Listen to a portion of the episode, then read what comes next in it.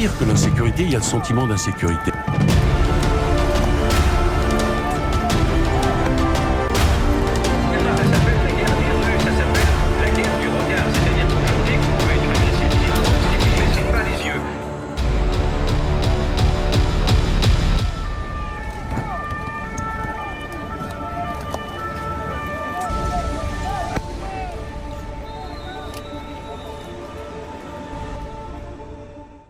Chers amis euh, de l'Institut des Libertés, bonjour une nouvelle fois. Euh, nous voilà à nouveau réunis dans notre petit studio intimiste. Euh, alors aujourd'hui, je suis particulièrement content d'accueillir un, nouveau, un nouvel arrivant, le capitaine de gendarmerie Hervé Moreau. pour une fois, on va recevoir un gendarme. Je suis très, à la fois honoré hein, et satisfait de pouvoir le recevoir. Un double titre. Euh, D'abord parce que vous savez que dans le cadre de notre émission, la police ne peut plus rien pour vous. Euh, on, on, traite de tous les problèmes de délinquance, d'insécurité, de justice, etc. De façon un peu globale. On essaye de prendre un peu de hauteur et ne pas sombrer dans des, dans des problèmes corporatistes et d'avoir donc une réflexion globale. Et donc c'est la première fois qu'on va recevoir un gendarme de terrain euh, qui a écrit un livre, Vérité d'un capitaine de gendarmerie, euh, le sous-titre, Un officier d'active auront le devoir de réserve. Donc je suis particulièrement euh, content de, de, vous accueillir, cher euh, Monsieur Moreau. Euh, J'ai lu bien sûr votre livre avec un intérêt, euh, avec un grand intérêt, parce que vous êtes un peu comme mon collègue Patrick Ivars et moi, un besogneux de la sécurité, c'est-à-dire vous avez pris votre métier à bras le corps. Euh, comme une véritable vocation, un véritable sacerdoce, comme nous, hein, sans, sans avoir en tête un déroulé de carrière, euh, avoir voulu, euh, on le sent au travers de votre livre, hein, que vous êtes totalement tourné vers les autres et que vous mettez votre dynamisme, votre votre foi aux, autres, euh, au service de la population. Et vraiment, c'est extraordinaire. Donc, on va avec euh, mon collègue Patrick Ivars disséquer un peu votre livre, mais surtout euh, donner l'occasion à nos auditeurs de parler de ces deux forces complémentaires que sont la police et la gendarmerie. Police, milieu euh, urbain, euh, gendarmerie, milieu rural. Je me suis permis, de, euh, avant de venir, de sortir un, un article euh, du Figaro d'il y a quelque temps. Euh, la délinquance de masse dans les campagnes fait basculer la France dans une nouvelle insécurité. En clair, c'est un article assez long qui fait l'historique euh, du taux de délinquance qu'on avait dans les années 60, vous voyez, il remonte à loin, en expliquant que la délinquance était quelque peu marginale, vraiment même extraordinairement marginale, une délinquance d'appropriation, hein, très souvent, et au cours des, des décennies, euh, ils, font les, ils font le constat qu'en fin de compte, de cette délinquance d'appropriation est apparue une délinquance violente, euh, de comportement, hein, et qui concerne à la fois le milieu urbain, mais également le milieu rural. Et donc, euh, nos deux forces hein, complémentaires se retrouvent confrontées au, à la même dérive sociétale, et ça, il faut que nos, nos auditeurs le comprennent bien pour euh, euh, pour euh, lancer un peu le débat, je me suis permis également d'aller sur le site de l'essor de la gendarmerie hein, que je regarde souvent, euh, qui concerne donc euh, qui est un moyen d'expression pour les gendarmes puisqu'ils oui. ont ils sont tenus un devoir de réserve encore plus grand que le nôtre, hein, puisque vous n'avez pas j'allais dire la chance, mais je le mets entre guillemets, d'avoir des syndicats, etc. Et, non. et alors que pour nous, c'est plutôt un handicap, mais enfin bref. Et, et donc, dans l'essor de la gendarmerie, j'ai écouté le, la déclaration du directeur national, du directeur général de la gendarmerie, qui s'adressait à tous ces hommes, euh, pour, je crois, pour les vœux euh, à, à ce moment-là, et qui recadrait un peu, et qui disait euh, l'importance du contact avec la population et de la présence sur le terrain. Il réaffirmait voilà, il réaffirmait ce contact euh, nécessaire avec la population et, et, la présence très ténue, euh, très maillée sur le terrain, qui était la force de la gendarmerie. Hein. Depuis Napoléon, c'était un souhait, et voilà. Et il poursuit en parlant des procédures judiciaires, judiciaires qui sont chronophages. Et j'ai senti qu'il y avait quelque inquiétude dans le corps, dans, les rangs des gendarmes, parce qu'ils disaient que, par exemple, il fallait euh, rationaliser et, et, et, prioriser un peu l'action de la gendarmerie et de faire attention à ne pas se disperser trop dans le judiciaire et que, par contre, il fallait retourner sur le terrain. Donc voilà ce que je voulais dire en préambule. Euh, donc euh, la gendarmerie est un maillon essentiel de la cohésion national, puisque son maillage territorial est d'une importance extrême. 95%. Voilà. Donc je voulais, par ces quelques mots euh, préliminaires, euh, présenter en, en, gros, vraiment en très gros, la situation. Une délinquance qui a énormément évolué, une délinquance qui est maintenant endémique. Hein. Auparavant, on pouvait penser à une délinquance liée au milieu urbain. On s'aperçoit que ça ça, voilà, ça, ça, ça, ruisselle euh, sur, nos, sur nos territoires et la gendarmerie se retrouve confrontée à ce même problème avec des défis nouveaux. Alors, c'était juste donc une présentation très globale. On sent dans votre livre, euh, je ne vais pas dire l'amertume, mais euh, la colère. Euh, on sent dans votre livre quand même que euh, vous sentez que la gendarmerie euh, lâche un peu pied, que les, les, structures qui avaient fait la force de la gendarmerie ont tendance à se déliter un petit peu.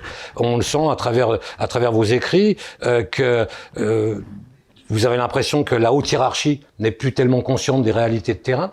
C'est ce qu'on ressent un petit peu dans votre, dans votre cas. Et tout au long de votre, de votre, de votre rédaction, on sent cet engagement très profond que vous avez en permanence en permanence. On sent qu'à aucun moment vous ne baissez les bras. C'est ça qui est extraordinaire. Et j'ai presque envie de dire, euh, quelle chance ont eu les hommes qui ont été placés sous vos ordres. Sincèrement, euh, je, je, le pense. Hein, c'est ce qui ressort. Je dis, euh, quelque part, il doit y avoir quelques gens qui sont fiers, qui doivent se sentir fiers d'avoir été sous vos ordres. Ils me l'ont fait savoir, oui. Voilà. Absolument. Donc, qu'est-ce que vous pensez de tout ce que je viens de vous dire de façon préliminaire? Le préambule est, me paraît parfaitement exact. C'est vrai que, et l'article du Figaro, effectivement, je le connais, euh, est tout à fait euh, pertinent. Oui, il y a eu une évolution incontestable en termes de, de violence. Les atteintes aux biens se sont maintenant euh, doublées de manière très sérieuse et profonde d'atteintes aux personnes dans la durée. La France que nous connaissions il y a, il y a 50 ans, euh, à nos naissances respectives, n'existe plus. C'est un, un pays qui est infiniment plus violent aujourd'hui. Euh, je l'évoque euh, dans pas mal de passages du livre, cette loi du plus fort, cette franche orange mécanique, comme certains euh, chroniqueurs euh, ont, ont, pu l'énoncer, existe bel et bien. Et vous évoquiez tout à l'heure, euh, Maurice, une, une, une, forme de, de, colère, ou pas d'amertume, mais... mais ce qui est, ce qui est essentiel, amer, un, un constat amer, ce qui est essentiel, c'est que, c'est que policiers et gendarmes, nous sommes, nous sommes des passionnés pour l'essentiel d'entre nous. C'est ce qui ressort également dans le livre. Euh, nous aimons euh, très profondément ce que nous faisons pour protéger la population, pour servir ceux qui nous appartient de, défendre contre tous ceux qui leur font du mal. Et, et nous avons, euh, et en préambule, c'est ce que je tiens à affirmer, nous avons, euh, nous avons euh, quelquefois le sentiment, et assez souvent même, le sentiment de travailler pour rien. Vous le savez bien, puisque autant de dévouement, autant de sacrifices de la part de ces 140 000 policiers et, et, et 100 000 gendarmes ne se, ne se traduit pas par euh, une protection des victimes euh, telle que nous l'ambitionnerions. Nous, euh, gendarmes et policiers de terrain, nous vivons pour les victimes. Moi, pendant les, quatre années de, commandement, de commandement de la compagnie de gendarmerie départementale de Beaune, c'est ce que j'ai en tête, à l'esprit et au cœur tous les jours. C'est cet enthousiasme que j'essaie de communiquer à mes hommes avec je crois pas mal de succès, euh, ne, ne, jamais faillir, ne jamais renoncer, malgré malgré toutes les désespérances qui peuvent nous être imposées, et, et du fait bien sûr de la première d'entre elles, euh, cette faillite de la justice, cette institution judiciaire, et c'est un capitaine de gendarmerie d'active, là encore, qui le qui l'affirme et qui le hurle à cette institution judiciaire, qui, qui est en dessous de tout, qui est, qui est, la pierre angulaire de tous les maux que nous connaissons euh, dans la société euh, française contemporaine dans laquelle nous évoluons. Enfin, c'est catastrophique. Quel que soit le dévouement, la passion, la force que mettent policiers et gendarmes à œuvrer pour la protection des populations, euh, tous nos efforts sont réduits à néant du fait de l'incurie de, de l'institution judiciaire. À cet égard, euh, actuellement, il y a le Beauvau de la sécurité. Euh, voilà. Alors personnellement, je sais pas ce que vous en pensez, mais euh, moi, ça me fait doucement rigoler. Euh, en, en, clair, c'est un peu comme si euh, on amenait un malade à l'hôpital, euh, pris de convulsions, et que la première chose qu'on fasse, c'est de prendre la température des ambulanciers. C'est exactement ça. C'est absolument catastrophique. C'est exactement ça. C'est-à-dire que euh, ils ne se rendent pas compte que policiers et gendarmes, nous sommes des curseurs d'appréciation de la société. On n'arrête pas de dire qu'il y a une déliquescence, un délitement, euh, que vivre ensemble devient infernal. On n'arrête pas. Et qu'est-ce qu'on fait? Eh ben, on prend la température de ceux qui viennent le dire. C'est absolument effarant. C'est hallucinant, c'est extrêmement paradoxal, c'est extrêmement décevant de la part de, de ceux qui sont censés nous relayer, gendarmes et policiers de terrain, au plus haut sommet de la hiérarchie. Des hiérarchies, vous l'avez évoqué, évoqué, tout à l'heure Maurice, oui, il appartient aux contrôleurs généraux de la police nationale, il appartient aux généraux euh, de, la, de la gendarmerie nationale d'œuvrer dans ce sens pour nous relayer euh, de manière à ce que les choses évoluent. Alors je ne doute pas qu'ils le fassent, et, Dieu sait qu'il y a de la, valeur et une immense valeur en, leur sein, mais le fait est que euh, année après année, décennie après décennie, les choses n'évoluent pas, les choses ne changent pas. Nous sommes confrontés toujours aux mêmes démissions, aux mêmes renoncements, aux, mêmes absences d'incarcération de tous ces malfrats truands qui font tant de mal, et c'est désespérant. Enfin, nous avons tous été confrontés à ces victimes euh, qui sont qui sont scandalisées lorsqu'elles ont euh, un préjudice euh, qui leur est imposé, lorsqu'elles ont eu à souffrir dans leur chair ou dans leur bien, lorsqu'elles constatent que celui qui leur a fait du mal, voilà, est, est remis en liberté et ne se trouve quasiment jamais incarcéré. C'est catastrophique. Alors, on peut être relativement indifférent vis-à-vis de tout ce qui relève de la sécurité ou de l'insécurité, de la justice, lorsqu'on n'y est pas confronté soi-même, mais c'est quelque chose que j'aime vraiment à, rappeler, à préciser et à dire.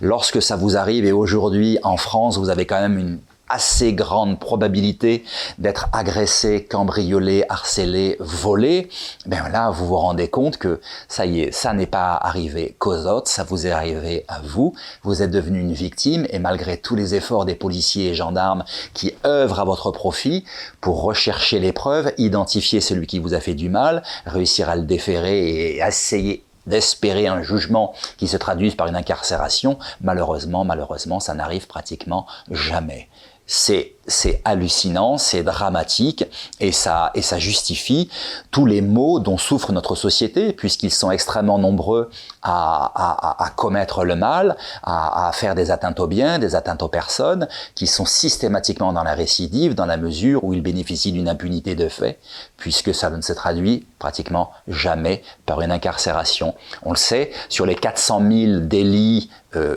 d'une particulière gravité euh, commis à l'encontre des personnes, qu'il s'agisse des vols avec violence, coups et blessures volontaires, euh, agressions sexuelles et, et, autres, vous avez à peine une quinzaine, une vingtaine de milliers euh, d'auteurs sur les 400 000 qui se trouveront euh, déférés et, et, incarcérés après passage en correctionnel euh, pour quelques mois, pour quelques mois seulement.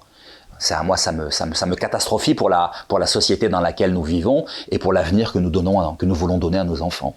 Vous voyez, vous révélez parfaitement euh, ce que je voulais dire tout à l'heure. En l'occurrence, euh, nous sommes de véritables curseurs d'appréciation de la société. Pleinement. Euh, les gendarmes et policiers ne sont pas des gens euh, euh emplis d'un catéchisme de, ni d'une quelconque idéologie. On constate simplement des faits. Hein Nous, voilà, on constate les faits, on explique pourquoi. Euh, à cet égard, je voulais juste faire deux petits apartés sur la hiérarchie. Euh, euh, et puis également sur la perception euh, qu'a la population de la gendarmerie et de la police actuellement. Euh, il faut savoir, nous, on est les meilleurs exemples euh, de, de, ces policiers, de ces gendarmes de terrain, totalement convaincus de notre de notre mission. Et on ne s'est jamais égaré on peut en être le témoin, dans des questions de carrière euh, et donc de plaire au pouvoir. Parce que quand vous disiez tout à l'heure euh, que euh, on espère que les euh, que la haute hiérarchie euh, avise le politique, vous comme moi, moi il m'est arrivé souvent d'aller au ministère de la Justice en tant que technicien hein, pour pour apporter un éclairage au directeur de cabinet du ministre de l'Intérieur, etc., etc. Et je voyais je voyais la haute hiérarchie, elle était là uniquement que pour son sa carrière, savoir si elle allait avoir sa Légion d'honneur dans quelques temps, etc. etc. C'était à chaque fois désespérant. Hélas. Et, pareil, petit aparté, euh, j'ai été euh, pendant longtemps euh, le responsable de, de, du problème des phénomènes de bande sur la région parisienne. Et à ce titre, j'allais une fois par semaine au ministère de l'Intérieur et je voyais mes chefs, c'était absolument lamentable. Les seuls qui étaient intéressés par ce que je disais, à savoir mettre en place des structures de surveillance, etc., c'était la gendarmerie. Je me souviens du général de gendarmerie qui après venait me voir en disant mais vous pourriez pas me donner euh, accès vos notes, etc., etc. Je trouvais ça extraordinaire. Donc j'avais trouvé qu'il y avait un, un véritable professionnalisme. Euh, deuxième petite chose, euh, dans la perception, on le voit au travers de nos, de nos interventions, les commentaires. Euh, je voulais simplement euh, que les gens comprennent que dans la police et dans la gendarmerie, il y a des gens qui sont totalement voués aux autres. Totalement. Et depuis le problème des gilets jaunes, on a vu à quel point on pouvait se faire assassiner sur les sur les réseaux sociaux, euh, comme quoi on était des lanceurs de balles de défense, que on, on, on réprimait le peuple, etc., etc. J'en suis conscient de ça, si vous voulez. J'aimerais avoir votre appréciation parce que à l'occasion de ces, euh, il, il faut que la population soit bien consciente que le gouvernement a choisi de régler un problème politique par un problème policier, et nous en sommes les victimes. Aujourd'hui, les policiers sont traînés euh, dans la boue parce que justement le politique n'a pas assumé son rôle de politique et nous a demandé de régler son problème dans la rue. Et aujourd'hui, on le paye très cher. Donc c'est plutôt à l'adresse des, des, des, auditeurs que je veux dire ça parce que souvent on le sent. Soyez persuadés qu'il y a des gens qui, euh, au sein de la police et de la gendarmerie, n'ont qu'une seule conviction, c'est le souci de l'autre. Et quand on est tenu par un devoir de loyauté, une obligation de loyauté envers la République, envers les gouvernants, qui fait que on est, on est parfois obligé d'obéir aux ordres que nous donne la hiérarchie. Hein, on, on, c'est comme ça, et tant mieux, parce que sinon ça serait l'anarchie la plus totale. Bien entendu. Mais c'est eux qui ont choisi cette voie. C'est eux qui ont choisi cette voie, EPON. Et la police et la gendarmerie ont eu à en souffrir. À en souffrir Bien entendu, notablement. Parce que notablement. ce que les citoyens, enfin moi j'essaie de, dans cet ouvrage, pendant quatre ans, j'essaie de faire entrer les citoyens de ce pays dans le quotidien d'une compagnie de gendarmerie. Ça n'avait jamais été écrit, ça n'avait jamais été révélé, ça n'avait jamais été signifié. Et au jour le jour, mois après mois, année après année, ils sont confrontés à notre quotidien, ils vivent nos souffrances, nos peines, nos joies multiples, comme je le dis aussi. Et quand on revient sur les phénomènes Gilets jaunes, qui nous a occupé toute une année, même plus encore 18 mois, euh, nous avons tous été confrontés en milieu urbain ou en environnement rural à ces manifestations euh, spontanées, euh, fraternelles. Euh, on les a assimilées quelquefois à des jacqueries des temps modernes, et ça peut très vraisemblablement correspondre à cela, oui, mais c'était le signe d'une désespérance profonde. En, en milieu rural, on l'a, on l'a quand même vu euh, venir assez prestement avec cette fiscalité sur l'essence dans ces environnements où, où, le véhicule est si essentiel, si nécessaire. Cette fiscalité sur l'essence, euh, des contrôles techniques toujours plus draconiens, euh, des choses qui, qui rendent la vie des Français toujours plus compliquée, toujours plus difficile. Le 80 sur route, bien entendu, qui à mon sens était une erreur majeure et qui a suscité, euh, voilà, de, des appointements, des, frustrations, euh, des aigreurs sur, chez ceux qui ont, qui ont besoin, un besoin vital et essentiel de ce véhicule. Et quand les premières manifestations sont arrivées, oui, euh, il est possible et très probable que le, que le, que le, que le pouvoir politique ne l'ait pas anticipé, l'ait mal anticipé, bien sûr, qu'ensuite il l'ait subi. Mais nous, gendarmes et policiers, nous avons été ensuite contact de cette désespérance, mois après mois, année après année. Et, malheureusement, dans le cadre du maintien de l'ordre et du rétablissement de l'ordre quelquefois, j'ai commandé un escadron de gendarmerie mobile, donc je connais parfaitement tout ce qui est technique de, maintien de l'ordre.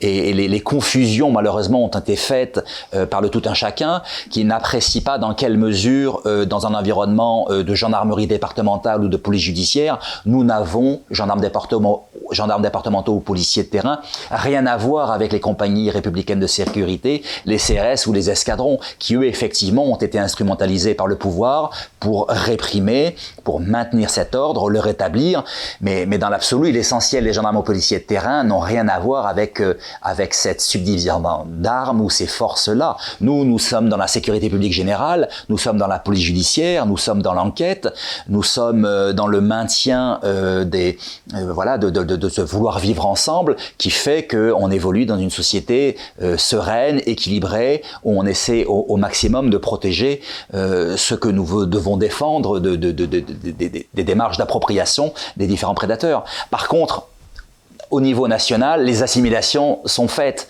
Les policiers, les gendarmes se réduisent, s'assimilent à ces forces euh, d'intervention euh, qui se sont traduites par des violences, quelquefois non pertinentes, quelquefois non justifiées, et, et, et nous en avons énormément souffert. À l'issue des attentats du Bataclan de 2015, nous étions portés au pinacle, et à l'issue des manifestations durables des Gilets jaunes, euh, ça n'était que violence policière de la part des gendarmes et des policiers, ce qui moi m'a profondément peiné parce que nous sommes euh, totalement dévoués à la population. Nous, nous, nous vivons, nous vivons pour elle.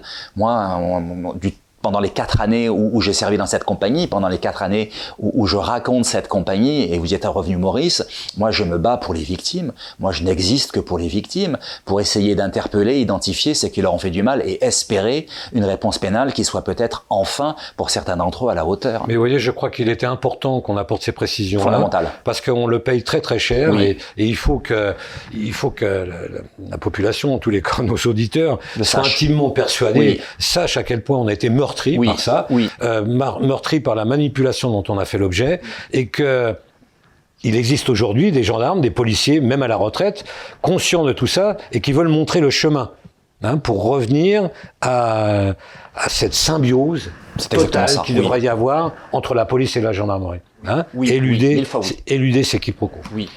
Je vais laisser maintenant la parole à mon, à mon collègue Patrick Ivars, qui va un peu plus euh, rentrer dans le détail, parce que je donnerai à la fin les coordonnées pour acheter ce livre qui est Merci, magnifique, hein, qui est magnifique. D'abord, qui fait une apologie d'une région de France euh, viticole absolument extraordinaire. La Bourgogne. Voilà, la Bourgogne. Mais au-delà de ça, qui montre le quotidien, euh, que les gens s'imprègnent de ça. Merci Maurice. Bonjour mon capitaine. J'ai- lu euh, avec, je dois dire, avec beaucoup d'intérêt votre, votre livre. Bon, il- déjà la première remarque, on en a pour son argent Merci. parce que euh, il y a 450 pages. Et, et franchement, là, tout y passe, quoi. C'est-à-dire que vraiment, vous vous, vous, vous lâchez. C'est un petit peu surprenant d'ailleurs, parce que l'image qu'on a d'un gendarme, c'est une image très rigide.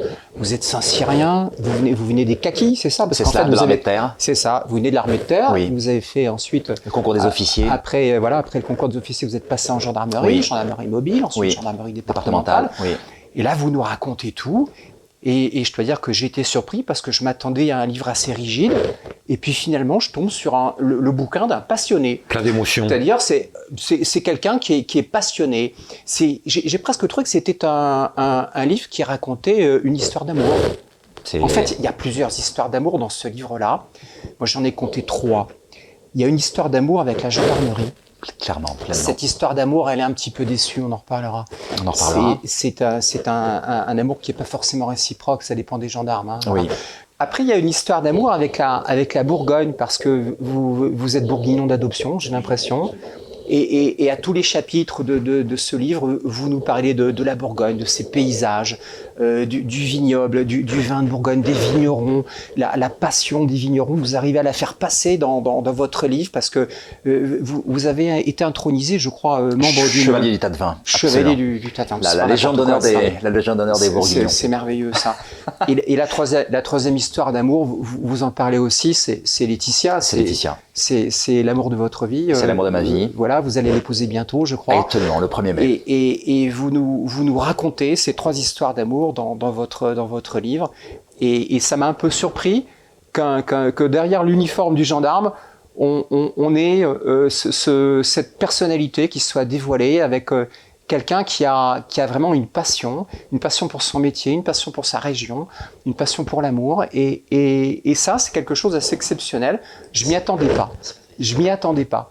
Par contre, après, ce que j'ai retrouvé dans votre livre, c'est, Maurice, c'est ce qu'on a vécu en police, mais appliqué en, en zone rurale, en zone gendarmerie.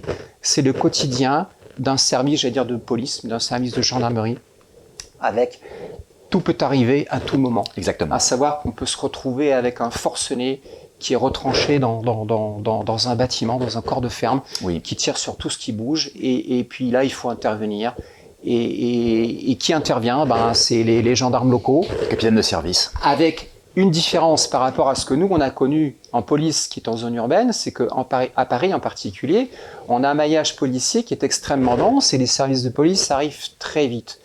À la différence des zones rurales, où en zone rurale, eh ben, là, le, maillage gendarmerie, il est forcément, vu que vous contrôlez euh, l'essentiel du territoire. Des élongations. voilà, donc ça met du temps. Et, le temps que vous, que vous arriviez, que, que, les forces de gendarmerie un peu spécialisées, je pense aux, aux, antennes GIGN, c'est ça, le temps que ces forces spécialisées arrivent sur place, eh bien, il y a, y a ce que j'appellerais une zone grise entre le, le, le, déclenchement de l'événement oui. et puis l'arrivée des, des, des, spécialistes qui prennent en compte l'événement, vous, vous, vous, retrouvez tout seul à devoir gérer une situation extrêmement grave. Oui. À peu près tout seul. Pouvez-vous en parler peut-être de ces situations ce qui rend, dans, euh, merci Patrick. Euh, c'est ce qui rend ce métier absolument euh, passionnant, si, si mobilisateur c'est qu'effectivement tout peut arriver. Et alors, je bien sûr, sur ces quatre années euh, de commandement de cette compagnie, une compagnie rurale comme il y en a tant en France, euh, j'essaie de de relever les, affaires criminelles, délictuelles qui étaient les plus symptomatiques, les plus révélatrices de ce qu'il pouvait advenir. Et, on se rend compte, euh, vous l'avez lu à la lecture, que qu'absolument tout, tout, tout arrive.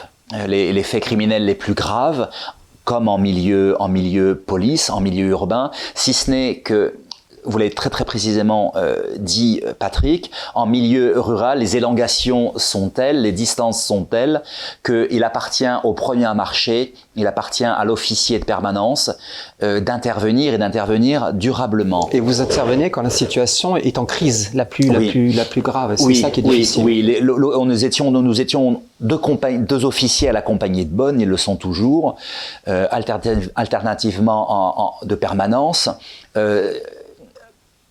c'est à vous qu'il appartient d'intervenir, c'est à vous qu'il appartient de régler le cas criminel ou délictuel euh, sur lequel euh, vous êtes missionné. Et c'est pour vous, ça n'est pour personne d'autre. Alors bien entendu, on a, on a la, chance de servir avec des gendarmes absolument extraordinaires, remarquables de dévouement, quel que soit leur grade pour la plupart, mais les, les premiers à marcher, euh, la patrouille de gendarmerie qui est intervenue la première sur le, sur, sur le cas délictuel ou criminel vous rend compte quasi de manière immédiate. Et ensuite, en général, le capitaine arrive avec le PSIG, les hommes en noir, l'équivalent de la BAC police, et c'est à vous qu'il appartient ensuite de faire face, en votre âme et conscience, de prendre votre responsabilité, de bien décider et, et, et de décider pour sauver des vies. Chaque fois, c'est de cela dont il s'agit. Alors, bien sûr, l'erreur est humaine, on peut se tromper, on peut être faillible, je le raconte à un moment dans le livre, une mauvaise erreur, euh, une mauvaise appréciation euh, que j'ai faite qui aurait pu avoir des conséquences dramatiques. Et, c'est votre responsabilité de chef sur le terrain, de décideur sur le terrain. Euh, les hommes s'adressent à leur chef, que faisons-nous? Et vous prenez la décision. Et vous l'avez dit Patrick, l'antenne GGN va arriver une heure et demie, deux heures après, trop tardivement de toute façon et très souvent, c'est à vous qu'il appartient de, voilà, de protéger, de secourir, euh, d'œuvrer pour ceux qui sont devenus des victimes à ce moment-là. Et pendant deux heures, c'est sur vous que repose toute la responsabilité des décisions à prendre. Et là, il faut, il faut vraiment pas se tromper. Il faut être à la hauteur. Et alors, j'ai marqué quelque chose dans, le livre, c'est qu'il y, a des gens euh, bah, que vous avez au téléphone et qui prennent, euh, bah, comment dire, bah, c'est les magistrats, on va dire, parce que oui. Et, et, les magistrats sont un petit peu loin de l'événement. Oui et, ne vous suivent pas parfois, et, parfois ils se trompent alors que vous, vous êtes sur place. Et c'est vous qui avez la meilleure appréciation de la situation. Sur l'affaire d'un forcené, euh, c'était en, début de livre notamment. Effectivement, je suis à la compagnie de Bonne depuis quelques semaines, euh, donc en charge de cette permanence. Donc un homme qui vient d'ouvrir le feu sur son voisinage. Je suis avec la parquetière de service, cette magistrate, vice-procureur. Je lui rends compte de la situation telle que je la vois, telle que je la vis. Le PSIG euh, a fait le bouclage euh, à sécuriser les lieux. J'ai eu, j'ai échangé avec les, les victimes euh, et je lui, en, je, lui, je lui en rends compte une situation euh, qui est déjà qui est déjà grave, catastrophique. Et, et la parquetière de service me demande de, de quitter le dispositif euh, avec mes hommes. Euh, et, et d'adresser une convocation à celui qui est quelque chose de totalement incroyable. C'est hallucinant. Alors je serais tenté de dire hallucinant de bêtises, hallucinant de de renoncement. Euh, oui, je comprends qu'un magistrat euh, euh, peut ne pas venir sur le terrain, mais peut faire preuve d'orgueil, peut tenir à ses, petites prérogatives. Certes, il dirige la police judiciaire, mais qu'il fasse confiance aux policiers et gendarmes de terrain lorsqu'ils lui font part d'une situation dramatique qui nécessite que, le, que le paquet soit mis, parce qu'il y a des personnes en souffrance, il y a des personnes qui risquent leur vie, parce qu'il y a un branque qui a fait déjà un mal considérable et qui peut ouvrir le feu euh, contre tout le voisinage, et, on vous demande de, de, quitter le dispositif, de tout lever euh, et d'adresser une convocation. Qu'est-ce que vous avez fait? Eh bien, j'ai refusé d'obéir à cet ordre. J'ai refusé d'obéir à cet ordre. Euh, C'était du sexisme, peut-être, non? C'est possible. Je l'ignore. Moi, tout ce que je sais, c'est que j'ai une situation catastrophique à gérer euh, et que je ne peux pas être d'accord avec l'ordre qui m'est donné. Donc, dans ces cas-là, en son âme et conscience, on n'y obéit pas. C'est très intéressant ce que vous dites. D'abord pour nos auditeurs, je crois que c'est important euh, d'insister sur ce, sur ce passage de nos relations avec la magistrature. Euh, on a vu le glissement, je ne veux pas dire vers de l'incompétence de la magistrature, mais devant une, une, comment je pourrais dire, un manque de lucidité, un manque de, de professionnalisme euh, énorme. Euh, moi, je suis rentré dans la police en milieu des années 70. Je peux vous dire qu'un magistrat, un procureur de la République, un substitut procureur de la République, d'abord, je, faut, le dire, euh, le monde était extraordinairement masculinisé quand même à l'époque, alors qu'on a vu je fais attention à ce que je vais dire, mais enfin quand même, on a vu une féminisation extrême de, de la magistrature et une volonté de mainmise de la magistrature sur l'opérationnel du judiciaire. Et ça, on l'a vu très nettement. Euh, moi, j'étais à la brigade criminelle à une certaine époque. Euh, c'est quand sur un meurtre, le patron de la brigade criminelle se déplaçait. Il disait non, ça c'est un suicide, c'est pas pour nous. Ça c'est criminel, on prend. Oui, oui, absolument. Euh, Aujourd'hui, c'est le magistrat qui vous et, et s'il y avait un magistrat, euh, euh, enfin le, le, chef de brigade disait bon bah c'est pas pour nous, on rentre. Mais aujourd'hui, c'est le magistrat qui vous dit ce que vous devez faire, qui, qui, vous dit comment vous devez faire une confrontation, comment vous devez faire une interpellation, une perquisition, etc. Cette espèce de de, de, mainmise sur l'opérationnel a, en fin de compte appauvri la police judiciaire. C'est avec, un, avec en corollaire euh, un, un, énorme problème, c'est la dissolution de la hiérarchie du, de la police judiciaire, au sens large du terme. Auparavant, un, un, chef de service était le chef de son service de police judiciaire. Aujourd'hui, l'OPJ, je parle de l'officier de police judiciaire, va tout le temps se référer au magistrat. Moi, combien de fois j'ai vu, euh, je, je, disais à mes gars, où vous en êtes dans votre affaire? Ah, j'ai vu avec le magistrat. Pour les enquêtes préliminaires, Maurice, que cette logique-là soit respectée, très bien.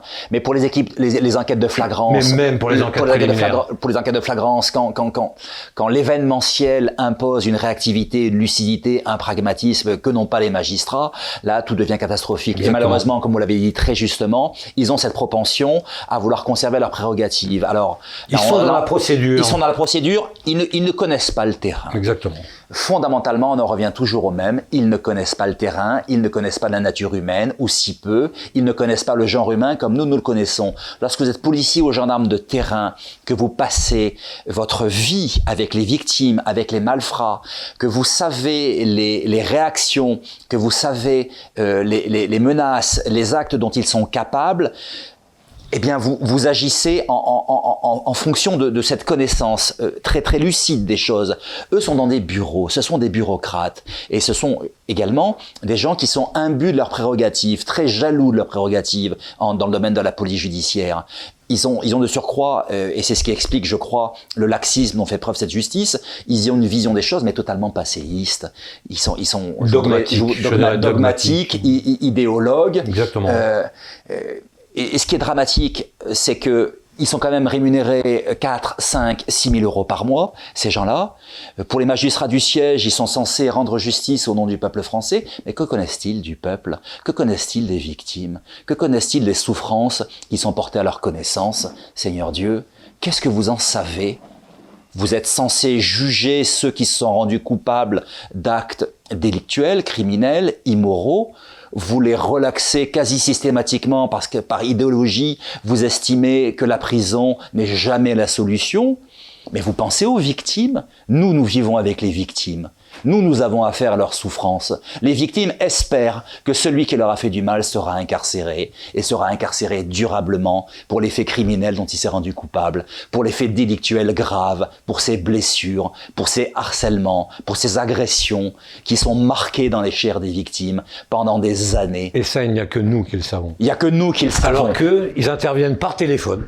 Oui. Ils ont une, une vision euh, vraiment euh, lunaire Oui. de la situation. Oui. Parce qu'on a un compte, leurs interlocuteurs, c'est plus les policiers et les gendarmes. On devient quelque part un peu périphérique à la procédure. Leur, leur, euh, ceux avec qui ils travaillent le plus, on a compte, c'est les avocats, voire avec les journalistes. C'est absolument et exact. on compte, euh, ceux qui étaient l'essentiel, c'est-à-dire que nous, on, on les a eus, les, les victimes devant Oui. nous. Vous savez, Oui. Oui. quand, quand un policier ou un gendarme le soir rentre chez lui et qu'il a pris une plainte pour viol, pour agression d'une petite grand-mère qui s'est fait voler toutes ses économies, etc., euh, ça nous reste là. Reste Eux. Qu'est-ce qu'ils en connaissent? Et par contre, ils interviennent en disant, vous faites ci, vous faites ça, etc. Donc cette dimension humaine, ils s'en sont totalement éloignés. Oui. Ils sont dans un espèce de catéchisme idéologique, procédurier, Oui. etc., Oui. dont on ne se sort pas. Oui. Et aujourd'hui, euh, voilà ce que ça donne. Et je me permets de- une dernière chose, la procédure pénale, on la maîtrise. hein. Les gendarmes et les policiers maîtrisent cette procédure sûr, pénale en dépit de sa lourdeur. Effectivement, il y a 30 ans en arrière, la procédure pénale, c'était 20% du temps des, des enquêteurs, 80 sur le fond. Aujourd'hui, on peut estimer que c'est moite-moite, 50-50. Très bien, la procédure pénale nous est imposée, on la respecte, on veut que la procédure aille au bout, même si derrière, ce sera des mesures alternatives, du classement sans suite, euh, du sursis ou, du bracelet électronique. Hélas, donc des déceptions, mais on la maîtrise, on est capable. Vous avez enseigné à la police judiciaire, je l'ai fait aussi, euh, mais, mais à l'examen technique d'officier de police judiciaire, moi, mes jeunes gendarmes qui sont devenus gradés depuis, qui ont réussi cet examen, euh, sont capables, la maîtrise aussi bien qu'un magistrat. Les gens sont compétents, mais ils ont en plus cette lucidité, ce pragmatisme, cette connaissance des situations que n'a pas un Ce magistrat. qu'ils se rendent pas compte, c'est que euh, policiers et gendarmes, malgré, malgré toutes ces embûches que depuis 20 ans on nous met euh, au niveau procédural, on continue quand On même. continue. Et ça, Pourquoi? Parce que dans notre bureau, quand arrive quelqu'un qui se plaint, on prend en charge son problème, malgré toutes ces embûches. Parce que Maurice, nous sommes des passionnés. Exactement. Nous sommes des passionnés. Nous sommes amoureux de ces gens-là. Nous les aimons. Ça, c'est, ça, ça, ça a un sens immense. Et je pense que, que, que nos auditeurs, ceux qui nous regarderont, doivent vraiment en être convaincus. Policiers et gendarmes, dans leur immense majorité, ne vivent que pour les victimes, aiment passionnément leur métier. Et s'ils ne l'aimaient pas à ce point, ils le quitteraient. Parce qu'effectivement, c'est difficile, parce que les embûches sont nombreuses. Mais on veut faire notre maximum pour donner une chance à celui qui a été victime d'obtenir réparation de son préjudice. On veut lui donner une chance, donc on essaie de faire les enquêtes le mieux possible, de réunir les preuves, les filatures, les écoutes, euh, les, les, les enquêtes de voisinage, euh, les, ces, ces- ces heures carrées à passer à scruter les vidéos, à essayer de trouver pour identifier les éléments de preuve et donc la culpabilité euh, d'identifier celui qui a fait du mal et celui qui au final sera relâché. Ça nous rend malades. Ça nous rend malades de désespérance pour ceux qu'on protège. C'est un métier difficile. On risque également notre peau. Dans le livre, je raconte un certain nombre de séquences où j'ai eu à risquer ma vie, où mes hommes ont eu à risquer leur vie. Mais, mais ce métier, on le fait de manière passionnément, on le fait bien parce qu'on y croit formidablement et on y croira toujours en dépit de toutes ces embûches. Mais il faudrait que les choses changent. Oui, il faudrait enfin que cette institution judiciaire réprime. Il faudrait qu'enfin les prisons qui nous font tant défaut soient construites. Oui, le, le- le- moi je n'ai pas une approche comme les magistrats rousseauistes des choses. L'homme est naturellement bon, l'homme est né bon, c'est la société qui le corrompt. Enfin, sans, mais ce sont des inepties sans nom. L'homme est un loup pour l'homme. Moi, c'est ma position. Moi, je suis fan de Hobbes. Euh, euh, l'homme est un loup pour l'homme. Il faut l'empêcher de nuire. On est dans une société où, mal se conduire rapporte beaucoup d'argent. Sans parler des affaires de stupéfiants, des atteintes aux biens. Vous évoquiez cette grand-mère qui s'est fait détrousser et combien en ai-je vu défiler malheureusement en brigade?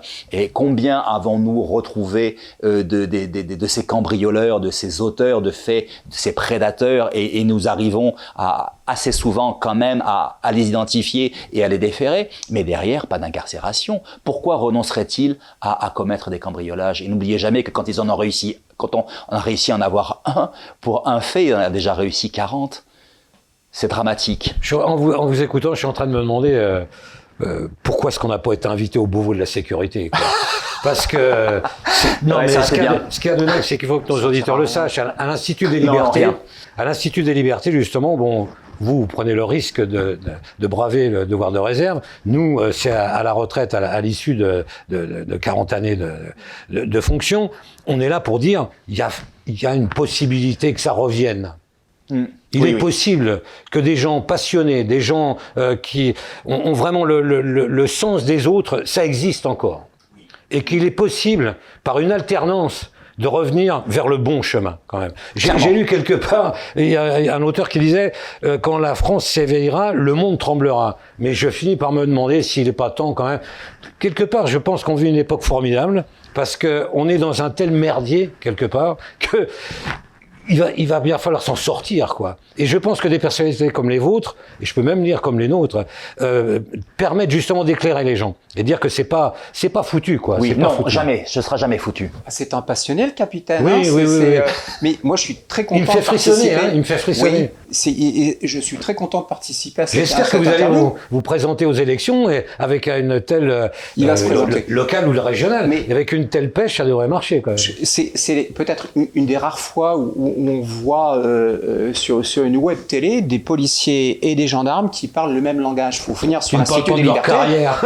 Oui, non, mais il faut venir sur l'Institut Ouais. des Libertés pour Ouais. voir policiers et gendarmes Oui, qui oui. tiennent le même Les discours. mêmes discours. On est Moi, les je mêmes. voudrais revenir sur, euh, sur le sens de notre, de notre métier. Effectivement, on est au service des autres parce Oui. qu'on protège, j'allais dire, c'est presque de la chevalerie des temps modernes. On protège la veuve et l'orphelin contre, Oui. contre, Vraiment. contre les méchants, comme dirait Darmanin. Voilà, Oui. on les protège. Maintenant, il faut bien voir que les, les magistrats qui- du siège qui prennent des décisions d'incarcération ou pas, qui jugent, au nom du peuple français, je crois qu'ils ont effectivement oublié que c'était au nom du peuple français Ils l'ont oublié, clairement. Je ne suis pas certain que ce soit uniquement par, euh, par, par, par distance vis-à-vis du terrain qu'ils prennent ce genre de décision. Je crois que c'est aussi par idéologie. Clairement. Nous, on a le sentiment qu'effectivement le délinquant doit être puni Ils parce qu'on on en revient à des idées de bon sens, qu'on soit gendarme, qu'on soit policier, quel que soit le grade. on- on- et, et- et le- et d'un d'un côté ou de l'autre, gendarme ou policier, on, on pense la même chose. On se dit, quand on arrête des délinquants, il faut que le délinquant soit puni. Qu'il Parce expie. c'est c'est ça. C'est d'être à la société. Sauf que le, le magistrat du siège, quand il prend une décision, il la prend pas en fonction de la punition possible ou pas qu'il va infliger à la personne qui a été arrêtée par la gendarmerie ou par la police. Il la prend en fonction de considérations sociales. Pourquoi? Parce que la prison n'est pas la solution. On l'a dit, je le répète, pour les idéologues qui jugent au nom du peuple français, la prison n'est pas la solution. Pourquoi? Parce que la délinquance est le résultat de la société qui crée les conditions pour que le délinquant devienne délinquant et agresse. De ce fait, si on ne veut plus qu'il y ait de délinquance, il faut réformer la société. En fait, le problème, bah, le problème, c'est le capitaine Moreau, c'est c'est le commissaire divisionnaire Signolet, c'est le commissaire divisionnaire Ivars. Le fait est que si nous, nous mettons le doigt sur quelque chose de grave en disant attention, cette personne-là est une personne dangereuse pour la société, ça ne colle pas. Parce que les magistrats qui jugent au nom du peuple français, ça les intéresse pas qu'on dise que la personne est un délinquant. Ce qui les intéresse, c'est de dire que ce délinquant est une victime de la société qui lui a jamais donné sa chance, qui ne lui a jamais donné la possibilité de pouvoir s'épanouir de façon normale, honnête. Et on en revient toujours à ce que j'appelle la jurisprudence Jean Valjean. À savoir que si on met un délinquant en prison, le délinquant va s'endurcir dans le métier de délinquant et on va en faire un délinquant aguerri. De mon point de vue, et je pense que c'est pas le vôtre, hein, mon Bien capitaine. entendu que non. Quand on met un délinquant en prison, déjà c'est parce qu'il a été arrêté dix fois et que neuf fois il n'y est pas allé. Quoi. bien Donc sûr. la dixième fois, il serait peut-être temps qu'il y aille. Je crois que ça, ça lui, ça lui donne peut-être la possibilité de réfléchir et de se dire que ben, la prison c'est c'est pas forcément euh, très agréable et s'il veut pas y retourner, ben, il faut qu'il arrête d'agresser euh, les, les, les personnes honnêtes. Quoi. Voilà, c'est tout. Et Patrick, n'oublions pas que pendant qu'il est en prison, il cesse de nuire. Exactement. Il Tout cesse de simplement. nuire. Il paye la dette à, sa soci- à la société, il paye sa dette à celui, celle qui a été sa victime et à laquelle il a fait tant de mal, on l'empêche de nuire. Enfin, ces idéologues, ces magistrats, qui manquent tellement de lucidité, qui sont tellement dans une approche sociale des choses, quand nous, nous sommes dans le pragmatisme, quand nous, nous sommes dans, la lucidité aiguë de ce qui est nécessaire à notre société pour qu'elle aille mieux, il faut hélas, incarcérés. Sinon, comment voulez-vous que nous nous en sortions? Ça induit, comme nous le disions tout à l'heure, forcément, en l'absence d'incarcération, la récidive et donc sur fond d'impunité. Je continue puisqu'on ne m'arrête jamais. L'homme est fondamentalement dans notre société intéressé par l'argent, l'argent facile. Comment l'obtient-on? En prenant ce qui est aux autres. J'ai l'impression qu'on gère la délinquance un petit peu comme on gère la, la crise du coronavirus. À savoir qu'on a euh, 3500 lits de réanimation et on est débordé. Oui. En matière de délinquance, on a 60 000 places dans les prisons et on a décidé qu'on ne pouvait pas en mettre 61 000, qu'on ne pouvait pas construire de prison et qu'il y avait une bonne fois pour toutes dans ce pays 60 000 délinquants et pas un de plus. C'est un petit peu pareil. Donc je pense qu'il faudrait peut-être se décider. Voilà. Oui, oui, il faudrait peut-être oui. se décider à voir les choses de façon réaliste Mille fois oui. et de se dire qu'à partir du moment où, il y a des délinquants, il faut. alors, je, je vais peut-être euh, un, un petit peu être audacieux, mais soit on les met en prison, soit on les met dans l'avion. C'est l'un ou c'est l'autre, voire les deux, l'un après l'autre. Mais ça va nous permettre peut-être de régler le problème. Or là, comme on ne règle pas le problème, il n'y a aucune chance pour qu'on arrive à avoir une, une réponse qui puisse être satisfaisante pour tout le monde. À savoir que le délinquant, une fois que le policier, le policier l'arrête ou le gendarme l'arrête, s'il est remis dans le circuit, comme vous disiez, nécessairement, il va continuer à commettre des actes de délinquance. On va jamais s'en sortir. Et il y a une chose importante, Patrick Maurice, c'est que les victimes dans notre société sont quand même de plus en plus nombreuses. Moi, je, je, Près je de 10 ressens... millions, près de 10 millions. si Près de compte. 10 millions exactement. Moi, je ressens euh, aussi cette majorité, euh, je, je l'évoque aussi dans le livre, cette majorité silencieuse, mais qui est excédée, qui n'en peut plus, qui se demande mais que font nos gouvernants? Que font ceux qui sont censés décider pour que cette société aille mieux? Alors, je ne sais pas s'il faudrait, en qualité de ministre de la Justice ou ministre de l'Intérieur, un ancien gendarme, un ancien policier. Nous qui connaissons si bien euh, ce métier, qui le pratiquons avec passion, s'il faudrait plus d'anciens gendarmes, policiers à l'Assemblée nationale, mais, mais Seigneur Dieu, nous, nous savons ce qu'il en est, nous le hurlons et nous ne sommes pas écoutés. Mais par contre, les victimes étant de plus en plus nombreuses, moi je ressens leur colère, je ressens euh, leur, euh, leur, leur frustration, je ressens leurs attentes. Et si nous ne voulons pas qu'elles s'expriment avec force le moment venu, il faut absolument que les forces républicaines les prennent en compte et y répondent. Et y répondent enfin. Maintenant, les victimes ont le droit de vote. hein. Ça, euh, je suis désolé, mais c'est à elles de choisir. J'ai pas de Mais je dire dirais- que ce dont on a besoin, c'est presque de moins de soldats quelque part.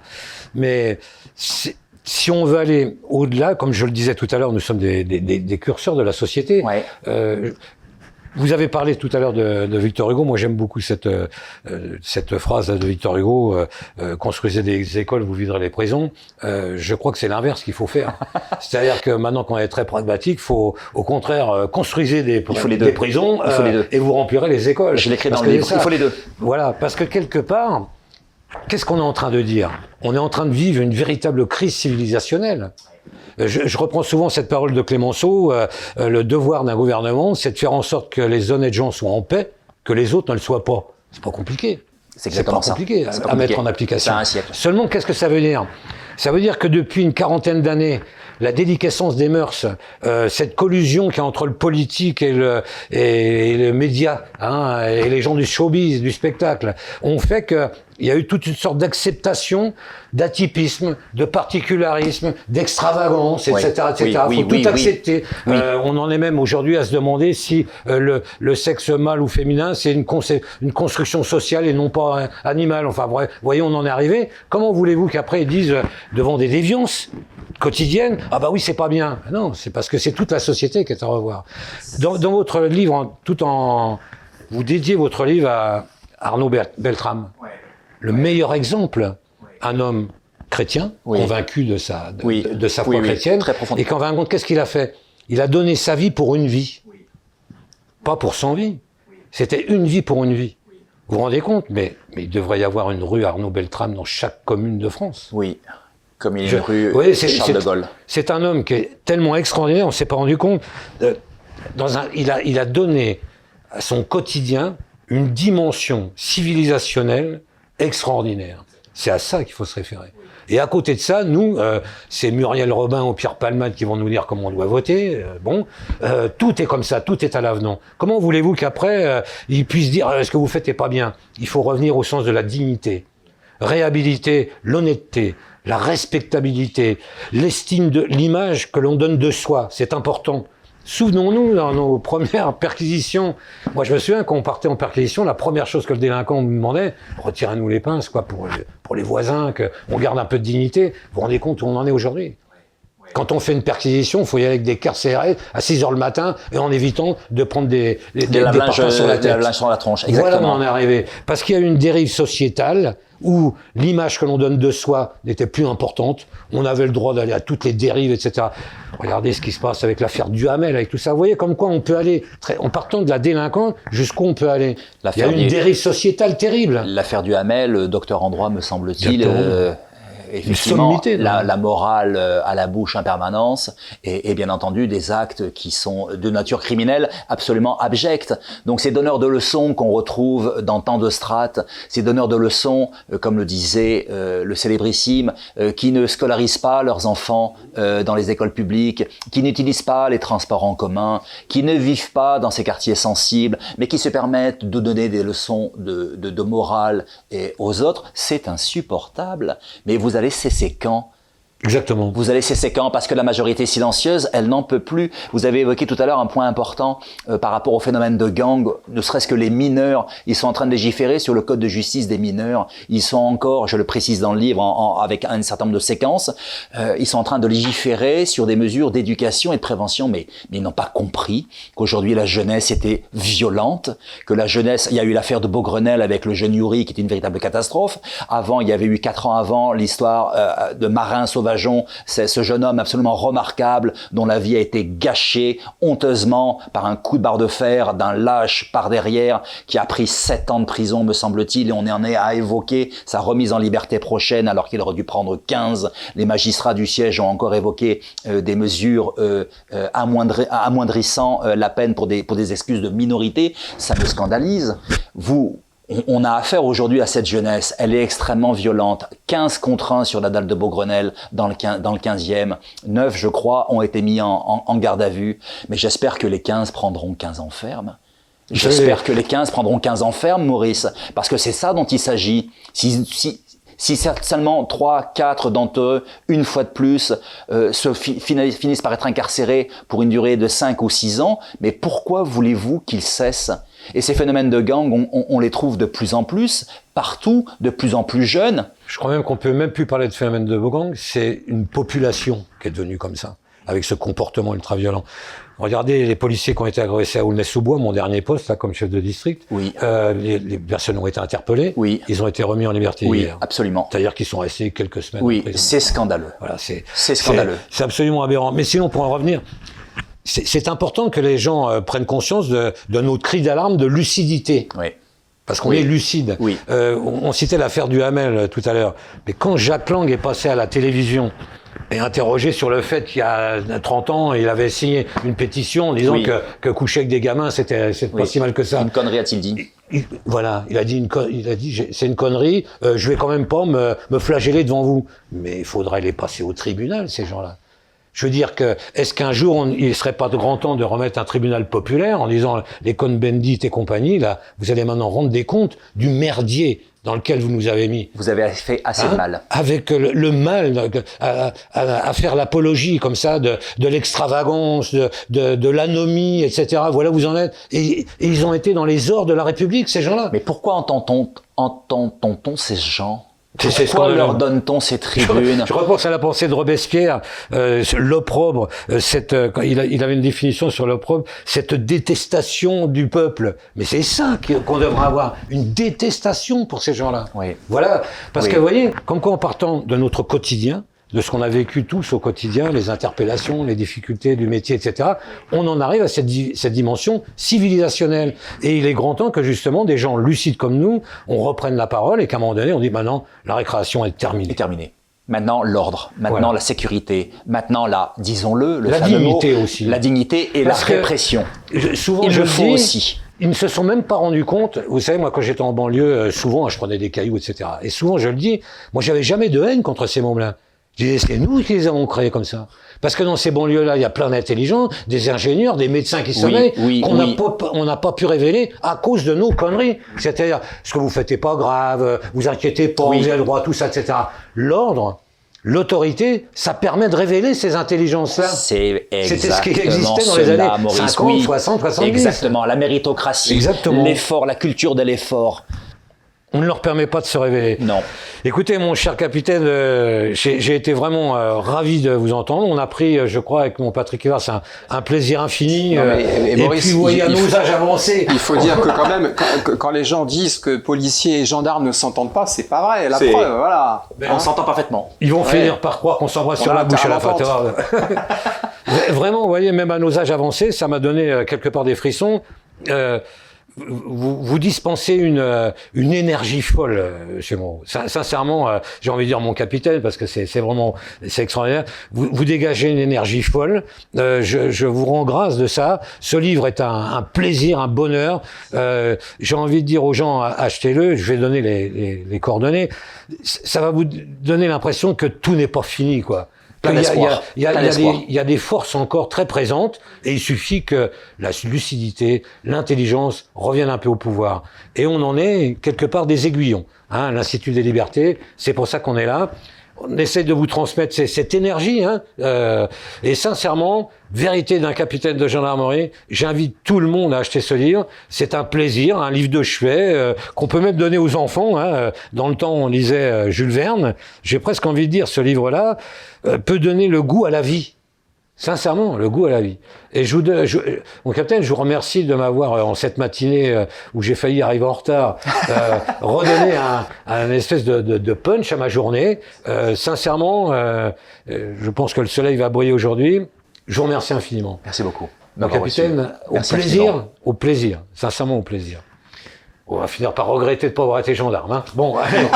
Quand même pas. Pour nos auditeurs, je donne les coordonnées. Sincèrement, euh, allez-y, c'est un, c'est un magnifique livre.